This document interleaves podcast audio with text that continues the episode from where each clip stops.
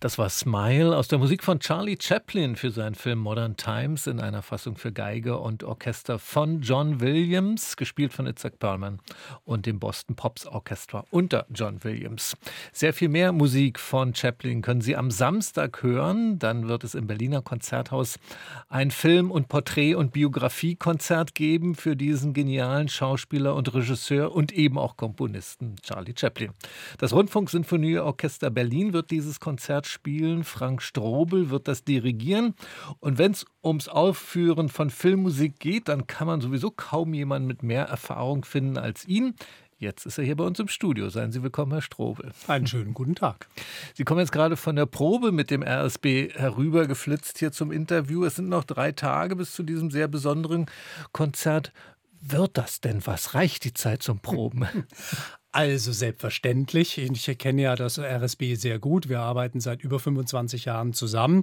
Ich kann mich da vollkommen auf Sie verlassen. Und wir haben eigentlich auch eine ganz gute Probenzeit für dieses Konzert. Denn einfach ist es nicht. Warum nicht? Also einerseits, weil die Musik von Charlie Chaplin doch sehr vielgestaltig ist, sehr unterschiedliche Einflüsse drin sind, stilistisch sehr verschieden sind. Und dann ist sie auch sehr virtuos. Also zum Beispiel, wir spielen eine lange Szene aus Modern Times. Das ist eine hochvirtuose Musik, wo wirklich alle sehr gefordert sind. Und es gibt natürlich auch viele Passagen, wo wir mit Chaplin zusammenspielen, mit dem Film zusammenspielen, mit Ausschnitten zusammenspielen. Und auch diese müssen natürlich synchron sein. Ja, das ist dann eine Spezialherausforderung zum Spielen mit Film. Was bei Chaplin ja immer dazu gehört, ich muss auf jeden Fall gleich daran denken, ist ja der Slapstick, also ganz direkter körperlicher Humor. Da lacht mein Kinderherz. Ich könnte auch ohne Ende Laurel and Hardy Filme gucken zum Beispiel. Wie geht Ihnen das mit dem Slapstick? Ganz genauso. Ich finde, es ist eine hohe Kunst. Das ist, ich habe gerade kürzlich mit der Staatskapelle in Weimar Filme von Stan Laurel und Oliver Hardy aufgeführt. Das war ein Riesenerfolg und ich finde, auch dieses Paar ist so genial. Die sind so gut im Timing, die sind sehr gewandt in ihrer Körperlichkeit und bei Chaplin ist das gleichermaßen. Ich denke, Charlie Chaplin war wirklich eines der großen Genies des letzten Jahrhunderts und auch diese ersten Filme, die er gemacht hat, das waren ja kurze Filme in den 10er Jahren und auch noch in den 20er Jahren, die sehr slapstick betont sind, sind wirklich kleine Meisterwerke. Und dann fing er aber an, in den 20er Jahren Langfilme zu produzieren und zu drehen, wo aber diese Kunst, diese Slapstick-Kunst natürlich selbstverständlich noch einen großen Einfluss hat. Und welche Filme sind jetzt am Samstag zu sehen und welche Musik spielen Sie?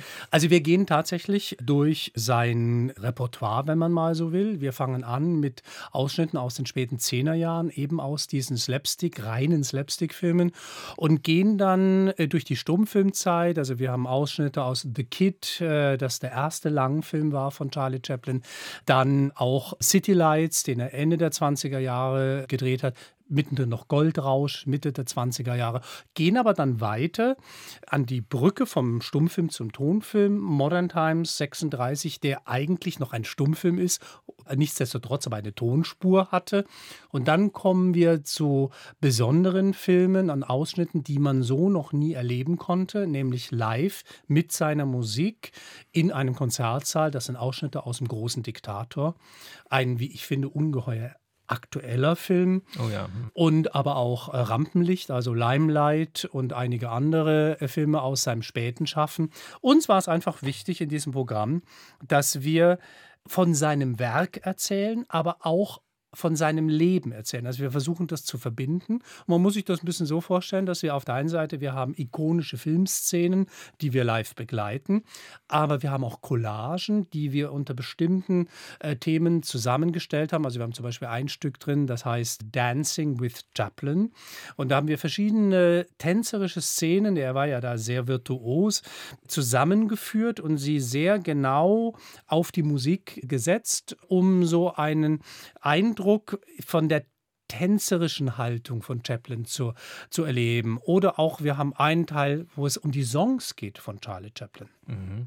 Das klingt jetzt alles, als ob Sie drei Tage spielen, aber das passt in zwei Stunden. Ja, ja leider Gottes. Also man könnte gut auch fünf Stunden oder sechs Stunden machen. Da haben wir ja viel Erfahrung mit dem RSB, wenn ich jetzt an so Produktionen von Abergance mit La Roux denke. Das eine der letzten Produktionen, sieben Stunden. Ja. Das haben wir auch die Premiere haben wir an einem Tag gespielt im Konzerthaus bei den Festwochen. Nein, aber bei Chaplin, es, ist, es wird ein kurzweiliger Abend und es ist aber auch ein Abend, glaube ich, der einen wirklich berührt. Denn ich finde, Charlie Chaplin ist jemand, also wo wirklich diese Menschlichkeit aus seinen Filmen spricht. Und das ist etwas, was wir, glaube ich, in unserer Zeit auch sehr nötig haben. Sie haben ja den Abend, äh, soweit ich gelesen habe, zusammen mit der Chaplin-Familie zusammengestellt. Oder so. wie, wie muss man sich das vorstellen? Wer trifft da welche Entscheidung? Ja, also es ist ja per se es ist eine Produktion der Europäischen Filmphilharmonie hier in Berlin, eine die Kulturinstitution, die ich leite. Und wir haben sehr viel in der Vergangenheit Chaplin grundsätzlich aufgeführt. Also das heißt seine Filme, ob das City Lights war, Gold Rush, The Circus und andere, Modern Times. Und haben dadurch eine sehr enge Beziehung zu der Chaplin Association. Sie sitzt in Paris. Mhm. Und aus dieser Zusammenarbeit hat sich dieses Projekt entwickelt, weil wir gesagt haben, es gibt A, diese vielen ikonischen Szenen in seinen Tonfilmen, die man eben nicht live aufführen kann. Und auch um ihn mehr als Person zu fassen. Und so entstand die Idee und wir haben das mit der Familie von Chaplin diskutiert. Und ja, so hat sich das Projekt entwickelt und es ist viel Arbeit gewesen. Also auch unser Kreativdirektor Fernando Camena, der wirklich wesentlich da gearbeitet hat, um dieses Programm nicht nur zusammenzustellen, sondern wirklich zu entwickeln, einen roten Faden zu bauen in der Erzählung dieses Abends. Das haben wir äh, über Jahre daran gearbeitet und wir hatten die Premiere dann auch in Paris, in der Philharmonie in Paris mit dem Orchestre de Paris, weil ein Großteil der Familie von Chaplin in Frankreich lebt. Also das haben Sie schon einige Male aufgeführt, eben 2019 mhm. das erste Mal in Paris, dann mehrfach und jetzt kommt die Produktion nach Berlin. Sie werden vor dem Konzert auch eine Einführung machen für das Publikum. Was werden Sie denn da erzählen? Das werde ich mir noch überlegen, aber ich glaube, man kann so viel erzählen über äh, Charlie Chaplin und natürlich auch ein bisschen fokussieren auf die Musik, denn das ist ja etwas, was einen, glaube ich, dann schon überrascht. Sie haben es ja in Ihrer Einführung gesagt, dass er für sehr vieles zuständig war, hat auch selber produziert produziert, seine Filme und die Bücher geschrieben, aber dass er zu all seinen Filmen die Musik selber verfasst hat. Das ist etwas, was immer so ein bisschen untergeht. Und das ist, war uns auch wichtig. Und das war auch der Familie zum Beispiel wichtig, dass er gerade auch zum Beispiel am Ende seines Lebens nochmal einige Filme in die Hand genommen hat und erst dann eine Musik für geschrieben hat, wie zum Beispiel für The Circus aus dem Jahr 29. Das zeigt, dass ihm das wichtig war, dass ihm das nah war und dass er auch ein tatsächlich ein guter Komponist war, was sich zum Beispiel dadurch zeigt, dass sein einziger echter Oscar, also neben dem Oscar für das Lebenswerk, er für die Musik bekommen hat für Limelight. Also das finde ich erstaunlich. Das klingt äh, fast also, absurd bei einem so bedeutenden Schauspieler und Regisseur, oder? So ist es. Und er bekommt einen Oscar für die Musik, einen Musik-Oscar. Und ich finde aber auch zu Recht, denn wenn man sich seine Musiken ansieht, sie sind gut, sie sind sehr witzig, sie sind pfiffig, sind auch immer mit einer Prise Melancholie verbunden. Und man muss sagen, dass er die Musikwelt enorm beeinflusst hat durch seine Songs die ja vielfach gecovert wurden. Mhm. Also der Song Smile zum Beispiel oder Swing Little Girl, die tausendfach gecovert wurden von allen Größen der Musikgeschichte und Popgeschichte. Und da zeigt sich eben auch sein Einfluss. Sie haben es ja gesagt, Sie zeigen ähm, Stummfilme vor allem von Chaplin. Wie ist das überhaupt? Musik hat bei Stummfilmen ja wahrscheinlich nochmal ganz grundsätzlich eine andere Rolle als bei Tonfilmen, oder?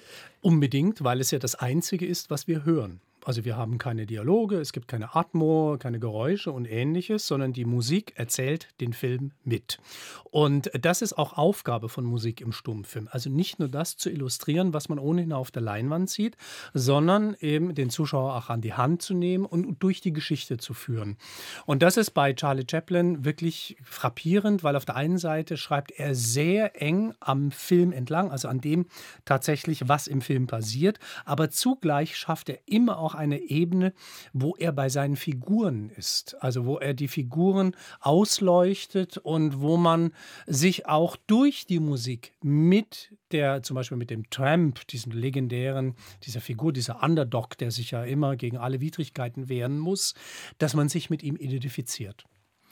Herr Strobel, dann zum Schluss bitte noch ein Bekenntnis äh, im Blick auf Ihr Chaplin-Konzert. Was ist denn der beste Film für Sie vom großen Meister? Das ist in der Tat äh, Bekenntnis, ja. Also es ist sehr schwer zu beantworten, aber ich finde, ja, für, für, für, mich persönlich ist der mich am meisten berührt, ist der Film, der ist sein erster Langfilm, The Kid. Warum? Weil in diesem Film kommt ganz viel von seiner eigenen Geschichte, von seiner Jugend, von seiner Kindheit hinein, die ja sehr schwer war. Das hat er in diesen Film hinein transportiert und ich finde diese Geschichte zwischen diesem kleinen Jungen und dem Tramp so berührend und für mich persönlich war es auch der erste Film, den ich je im Kino gesehen habe. Tatsächlich? Ja, mit sechs Jahren. Oh. Und vielleicht habe ich auch deswegen so eine besondere Beziehung zu diesem Film. Das sind ja jede Menge Gründe. Vielen Dank für dieses Bekenntnis. Chaplin in Konzert, Worth a Smile. Um 20 Uhr beginnt das Konzert am Samstag. Um 19.10 Uhr gibt es die Einführung mit Frank Strobel und Thomas Chanel. Und wir werden das Konzert live hier auf RBB Kultur übertragen. Haben Sie ganz herzlichen Dank, Herr Strobel. Ich bedanke mich ebenso.